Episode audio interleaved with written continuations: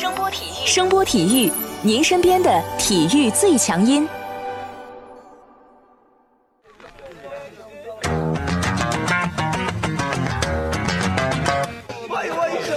Yo yo, it's boogie time, so come on, let's swing it, alright?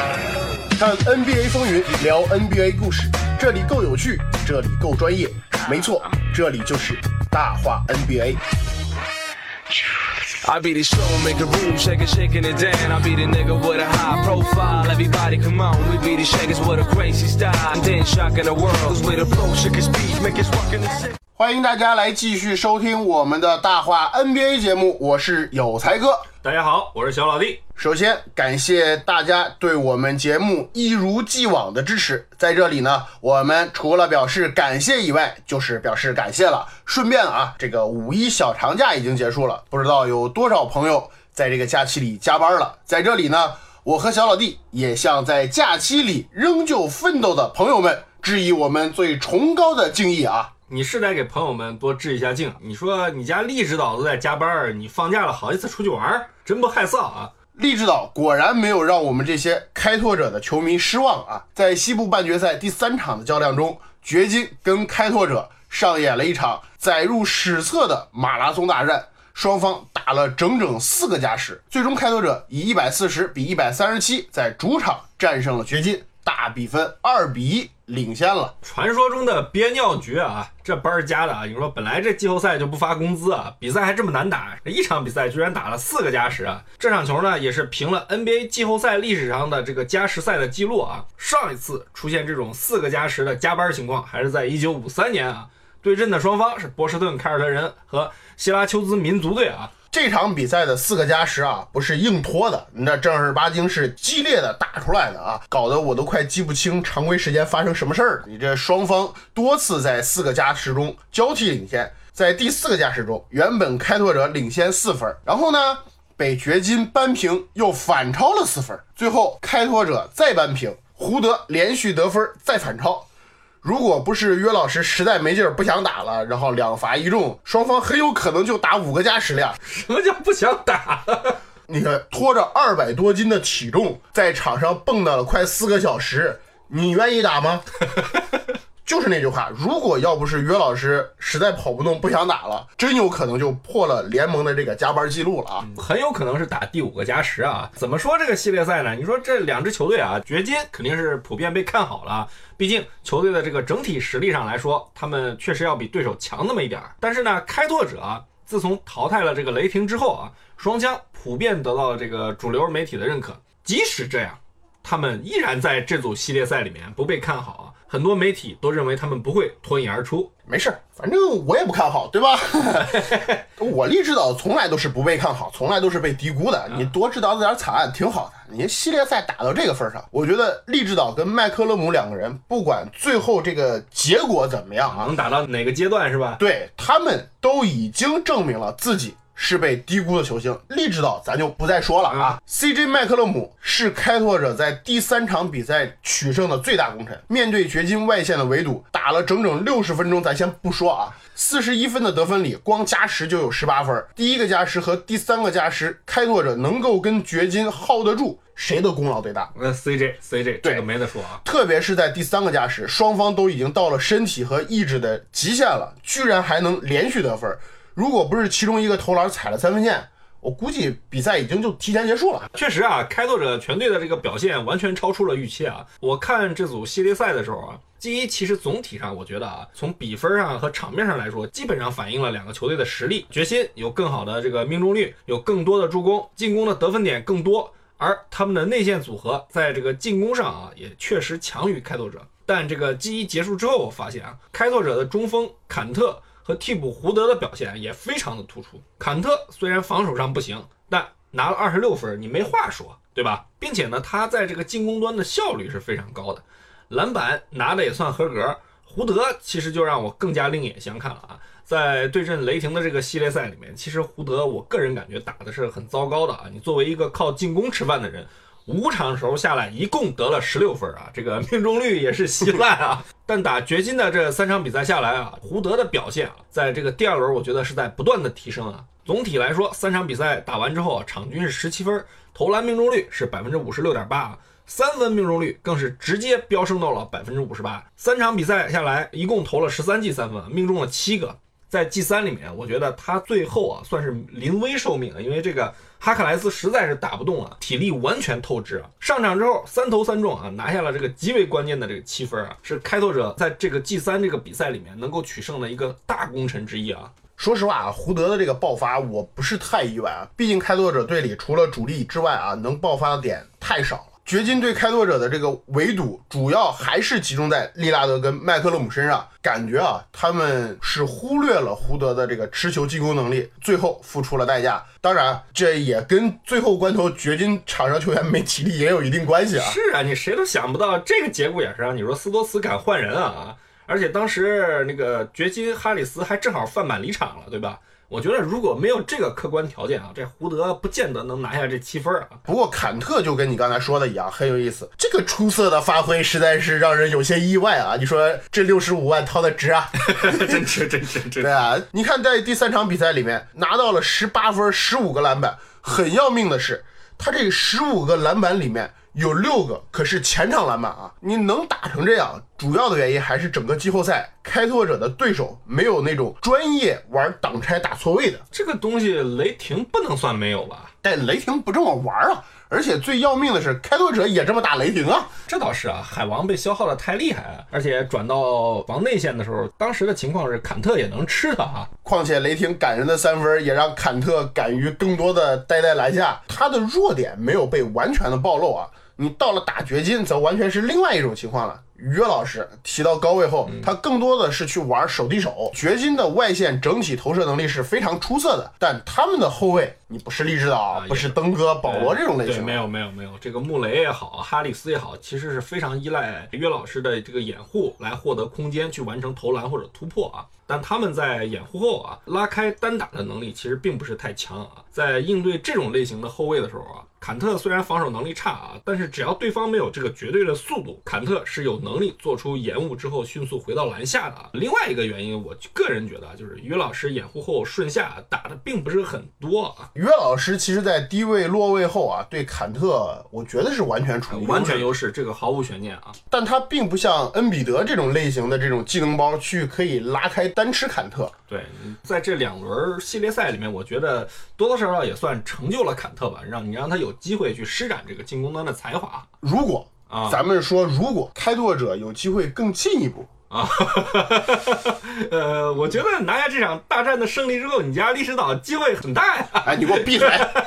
后面别管碰见对面哪两支球队，我觉得坎特都会在防守端付出巨大的代价啊。这种事儿还是先活在当下吧，过早的去想后面的问题，我觉得不太现实啊。你毕竟现在开拓者只是二比一领先，对不对？你又不是三比一拿到赛点，哎，这都开始膨胀了。没有没有没有没有，继续低调，继续低调啊！啊，在这个最后决胜阶段啊，其实斯托茨为了掩盖坎特的软肋呢，做出了一些调整啊，让这个阿米努去防这个约基奇，让坎特去对位米尔萨普啊。但实际上的效果，我个人觉得很差，两个人谁都没有罩住，而且呢，实际上是差点输了比赛啊。掘金呢，我觉得在未来其实还有很多调整的空间。这个系列赛毕竟还没有结束嘛。对对对对对，你这个说的非常对啊，因为不能跟你一样，一句荡气回肠的凯尔特人必胜，就让波士顿现在二比一落后了。前几天绿军跟雄鹿第一场比赛结束后，小老弟在微信里面高呼着“我好爽啊”，正好蜻蜓里还有个咱们的听众回复，果然让小老弟说中了。结果那两天这货走路都带风啊！你看四号早上我在火车上问他。怎么样了呀？强势反弹到什么程度了呀？这货都不带吭声的，压根儿不带甩我的。来来来，大型翻车现场的肇事者，谈谈你的感想。感想就是啊，进攻实在打得太菜了啊！在次轮开始前啊，咱们做节目的时候我就说过吧，波士顿想要赢球是吧？你进攻一定要打开，进攻要打开的这个关键点在于你外线一定要打开。结果呢？进攻打开的是雄鹿，三分投开的是那个男人米德尔顿，投开的是雄鹿的雪布、康诺顿、洛佩兹以及字母哥。哎，你说当字母哥都能三分球四中二的时候，这比赛还怎么输？哎，我替你说吧啊，第一场比赛嘛，欧文发挥好，雄鹿不适应凯尔特人的强度，绿军三分全线爆发。雄鹿虽然也扔进了十三个三分，但效率太低，整体投篮命中率不到百分之三十五，被绿军不断的打反击。但你的手感不可能场场都这样吧？第二场上来开始给欧文下套了，欧文也是不争气，领着一群人集体超鬼，怎么投怎么没有，也就是霍福德跟莫里斯成了他们的遮羞布，外面越不准，雄鹿越好防，加上本来平均身高就高。一收缩篮下，你凯尔特人就没办法往篮下打，完全成了第一场的翻版，只是角色对调了。你说出了一部分原因啊，这个三分线外的这个表现乏力啊，确实让凯尔特人整体的这个进攻受到了很大的限制啊。但你看看双方这个篮板球的比拼，三场比赛下来，也就 G 一里面啊，凯尔特人赢了，是五十一比四十四。但是在前场方面啊，凯尔特人在 G 一的比赛里面仍然少了四个前场篮板，到了 G 二和 G 三的时候啊。雄鹿的篮板完全压制了凯尔特人，无论是后场篮板还是进攻篮板，在这两场比赛里面，绿军的这个篮下的保护太差。为什么呢？因为对方投开了，特别是在 G 三的比赛里，你看啊，上半场。米德尔顿在完全被压制的情况下啊，对方还能通过不断的冲抢前场篮板去获得二次进攻的机会。康诺顿的表现啊，就最能说明情况，因为这家伙上半场整个爆掉了啊，怎么投怎么有。而且呢，雄鹿在度过了自己找手感这个阶段之后啊，下半场通过两次进攻波，直接就把凯尔特人给打爆了。而且呢，从这个个体角度上来讲，我觉得。凯尔特人目前陷入被动啊，跟他们两个主力得分手欧文和塔图姆的低迷啊，我觉得有一定关系啊。欧文在这个 G 二里的表现实际上是很糟糕的，在 G 三里面开场就这个马力全开，很遗憾啊，他不是火力全开。虽然这个得分不少，但是看看他在场上的这个表现啊，效率其实并不高。最为关键的是啊，他很多的这个进攻选择其实是非常毒的啊。你看队友在干嘛？完全停滞，呆呆的站在那儿看。关键是雄鹿并不需要三个人就能完全。堵死你啊！我上两个人封你，剩下人堵你的传球路线就好了。在这个 G 三的最后阶段啊，这个体力开始下降，进攻顶不上去，你眼看着这个球队从落后几分就变成了十几分。但塔图姆这个迷失，我感觉很莫名其妙啊！你从能力上来讲，不能在前两场场均就拿四分多吧？实在是太惨了。其实大部分的球队在三号位的这个位置上，跟塔图姆对位的人身体上其实都占不到什么便宜啊，但雄鹿除外。你看这雄鹿一帮子人啊，米德尔顿、字母哥，包括替补里面的这个康诺顿、斯奈尔都不怕他。塔图姆的这个进攻方式啊，主要以接球后的跳投和突破为主。雄鹿所有的防守者。就刚才我们说过的这些人啊，塔图姆在面对他们的时候，他是没有任何优势的。你说，包括这个轮转上来的康诺顿和伊利亚索瓦、米罗蒂奇，其实我觉得也不怎么虚他啊。在投篮一失准的情况下，我觉得这家伙是越打心越虚了，越虚就越怕被盖，进攻也就越打不好啊，突破杀伤也变得越来越少。回到主场后的第三场啊，中距离是有了，但三分还是投的稀烂。你赖以生存的第一步，对手能跟得上啊？而且在防守端他也非常的吃力，所有他要防的球员里面。也就米罗蒂奇吃了点亏。我说句不恰当的话，我觉得有点撞上新秀墙了啊！他需要一个爆发去突破自己的瓶颈。雄鹿另外一个比凯尔特人猛的地方，我觉得就是他们的替补表现好，得分的这个效率上比凯尔特人高。双方僵持过程中啊，他们在防守端的表现更为出色啊。有一个很明显的例子就是乔治希尔。你说在常规赛这货根本就看不着，对吧？呃，也就是最后几场打得不错，但一到季后赛啊，攻防两端其实都表现得非常出色，特别是在 G 三里面。第三节和第四节的这个衔接阶段啊，连得了七分，直接把这个凯尔特人给打停了。另外一个人就是我们刚才提到过的这个康诺顿啊，在第二节爆发，当时我就觉得基本上这是判了凯尔特人死刑了。你说精力都花在了米德尔顿这些人身上，都花到字母哥身上，是在上半场像米德尔顿被掐住了，但是人家有人接盘呢，对吧？你到下半场，哎，那个蓝人回来了，其他的人继续在全民皆兵，最后杰伦布朗深陷犯规麻烦，一下场这米德尔顿。不声不响就把活给做了，二十分，百分之五十的命中率，你找谁说理去？顶新稳了，这再不稳，真的啊说不过去了。雄鹿要没他，这两场球根本我觉得都赢不下来啊，牵制力巨大。后面咋打？凯尔特人的阵容吧，反正你现在就这样，变不出什么花样。打雄鹿，贝恩斯用的少。而且我个人感觉霍福德已经快到极限了。欧文和塔图姆这两个人，首先他们得打出更好的状态，特别是塔图姆啊，我觉得是不是可以考虑啊上大个儿？因为这个在双方 G 一的比赛里面啊，是史蒂文斯出的先手，降低了这个阵容的高度，上的小阵容。那么现在是不是可以考虑调一下啊？另外就是他们的替补里面，像海沃德这种人必须站出来，主力能打成平手都很难啊。替补你再输分，这比赛就没法打了。另外呢，就是在这轮系列赛里面，我个人感觉凯尔特人队里表现非常出色的这个奥杰莱啊，是不是可以给他增加一点时间啊？防守很稳定，而且呢，出了空位的机会的时候敢投，还能投进啊，就别让泰斯上了，真的上了没什么用啊。我问一句啊，还必胜吗？这个事儿吧，你说衣服都是绿的，反正谁赢都一样，是吧？心虚了呀！不是不是不是心虚了，不是谁赢都一样，都是都穿绿色嘛，对不对？好好好，哎，我们聊完了凯尔特人跟雄鹿，我们再来聊聊猛龙和七六人啊。啊，不得不说，莱昂纳德真的猛。感觉这货从圣安东尼奥放出来之后，简直迎来了大解放啊！获得了无限开火权后，他释放出来这个战斗力有点夸张啊！对，三场半决赛下来，场均三十七分多，而且是不管你怎么防都没用。一部得分机器啊，每一个动作，每一次投篮都像设定好了程序一样啊。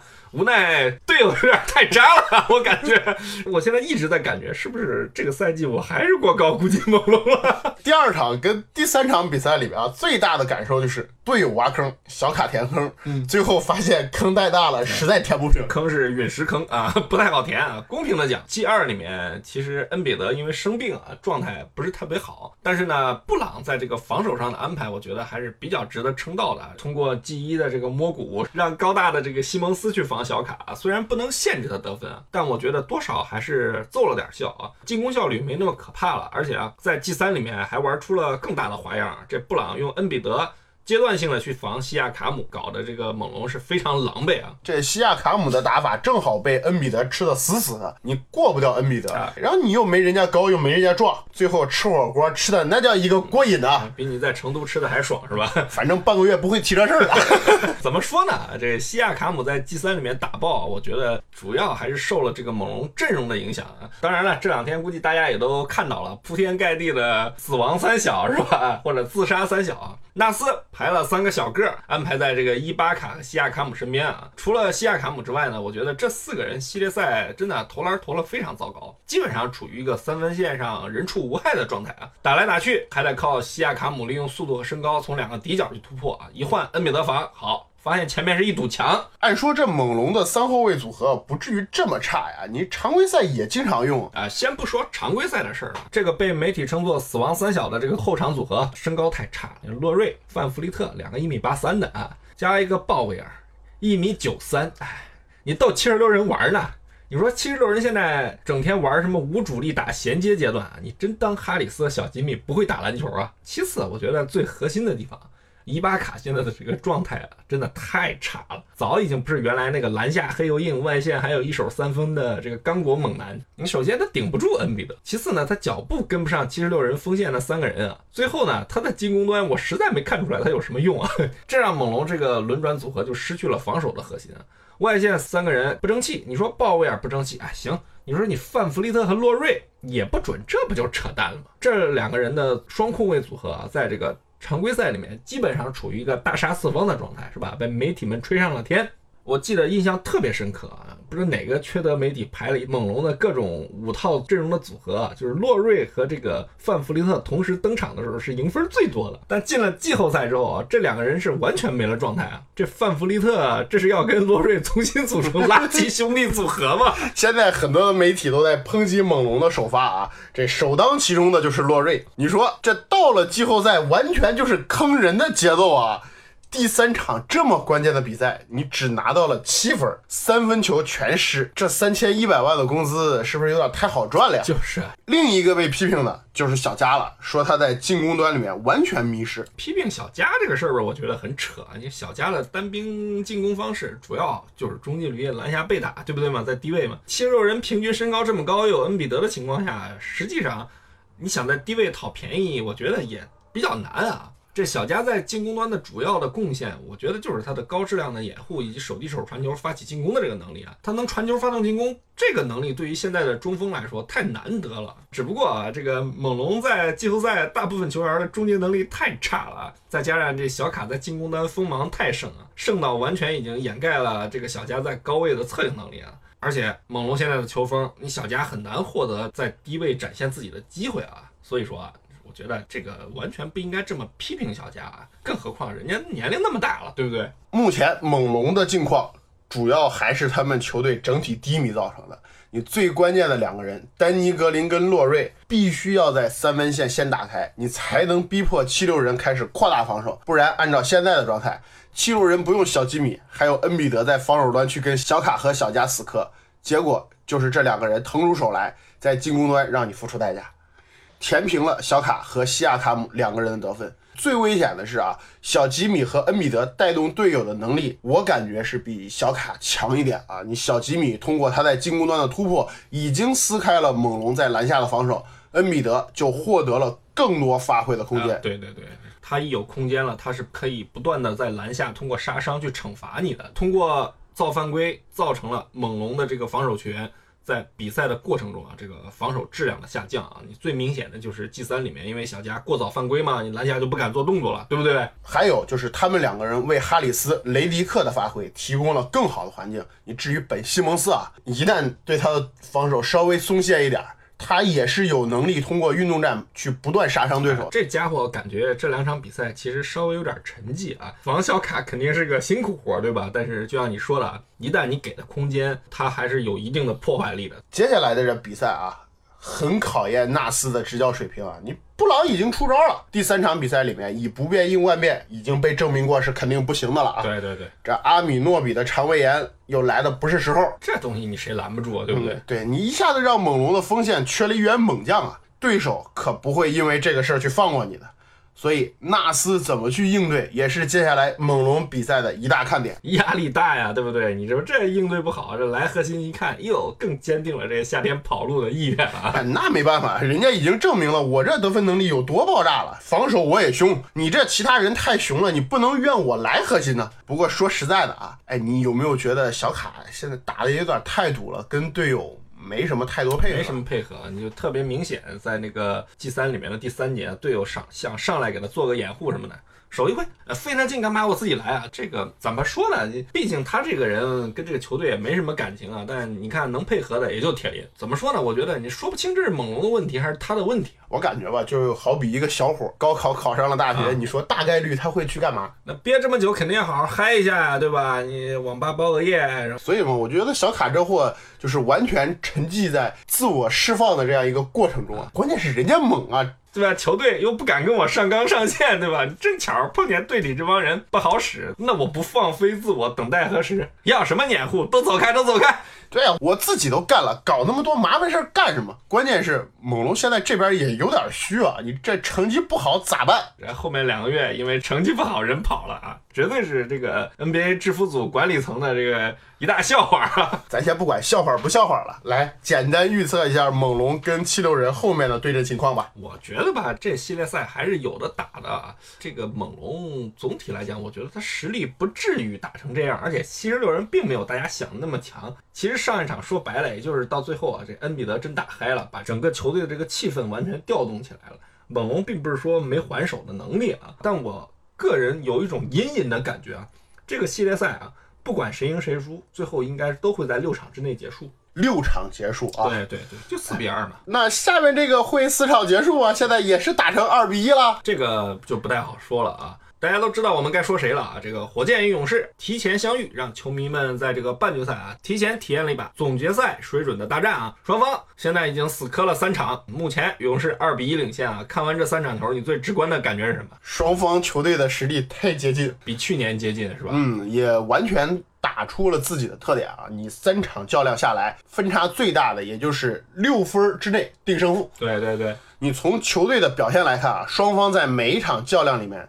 其实都有机会拿下对手，双方在防守上的强度，我真的感觉已经完全超过了其他几组对抗的那种疯狂程度。啊、先说说刚打完的第三比赛吧啊，你觉得这个火箭最后能赢球，关键点在什么？小学生太浪，啊，正经正经说，正经说，正经说，先不说那个免扣的事儿，没事儿干扣什么篮儿？我们都不扣篮儿，你扣篮儿，是你干的事儿吗？你真以为你是拉文了？啊，行行行行，说正经的啊，整场比赛下来，哈登跟杜兰特这个表现确实是不分伯仲的。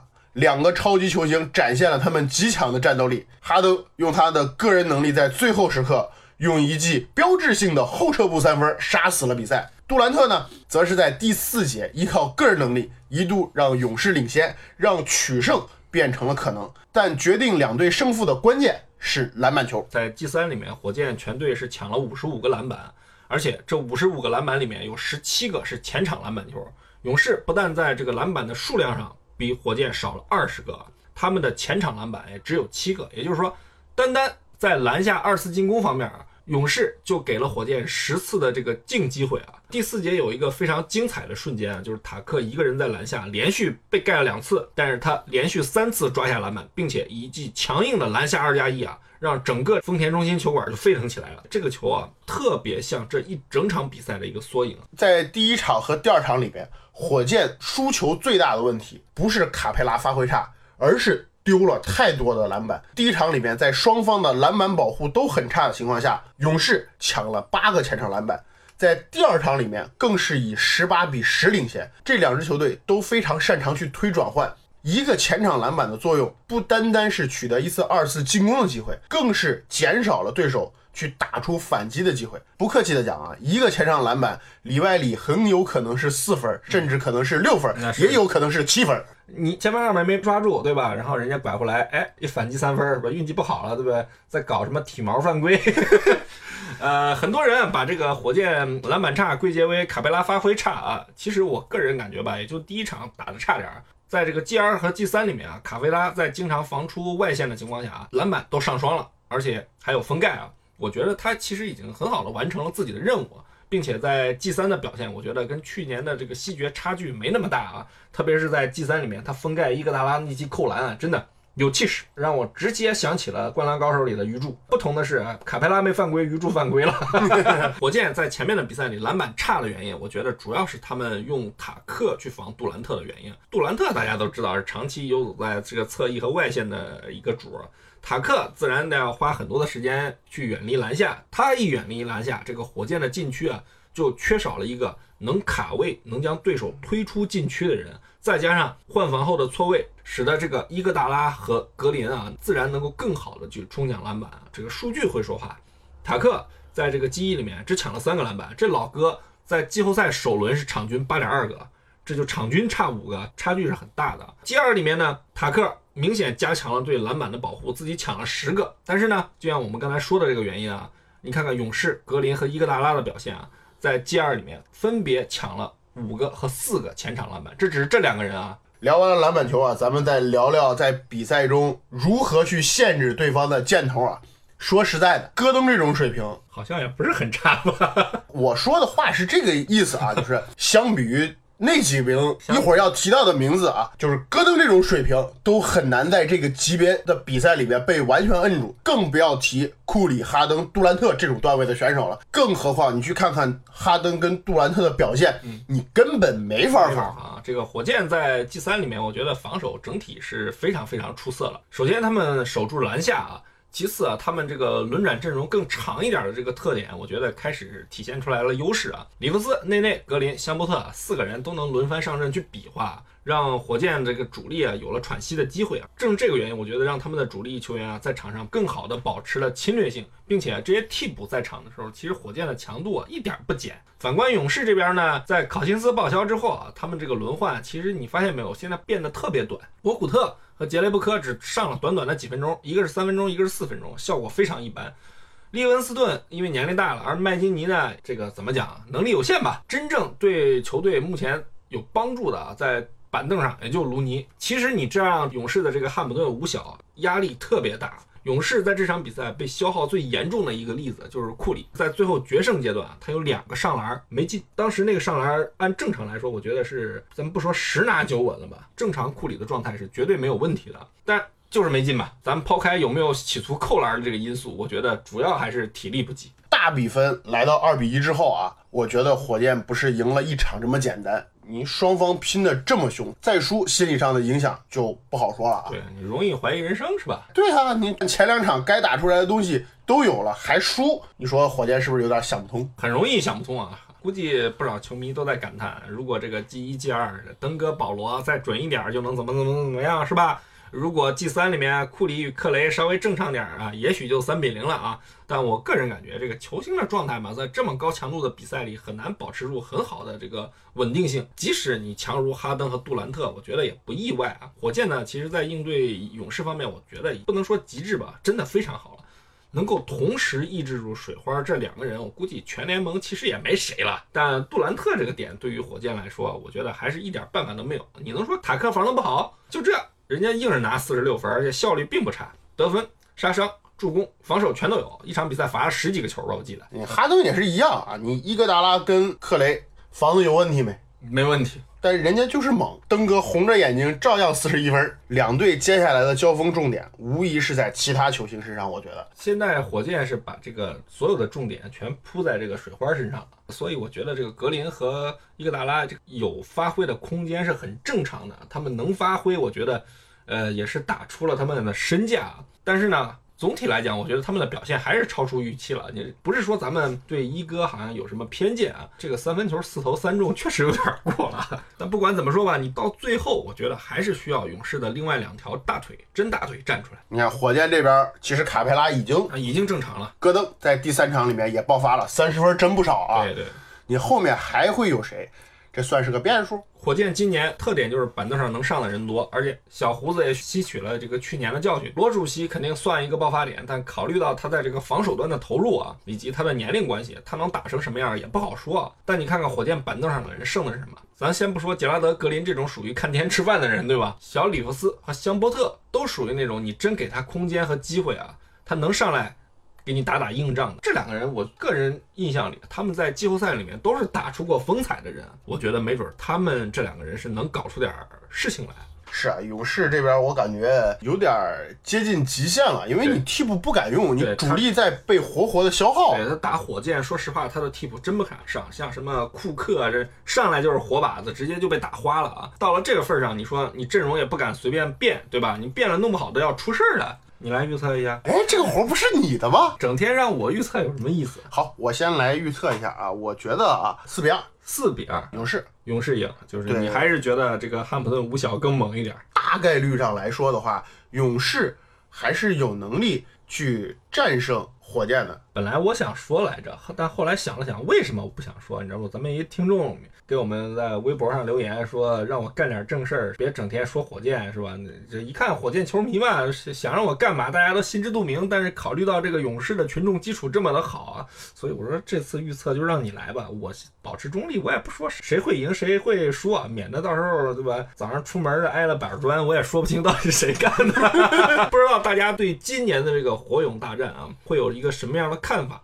不管你是站在哪支球队的立场，还是说你站在我这种吃瓜群众的立场上，都希望大家在这个节目下方给我们留言，或者通过新浪微博“有才的小老弟”与我们交流一下你们对今年火勇大战的一个直观感受。小老弟鸡贼了呀，说了半天就念了一下我们的互动方式，这也。不预测了呀，大家心里懂就行了。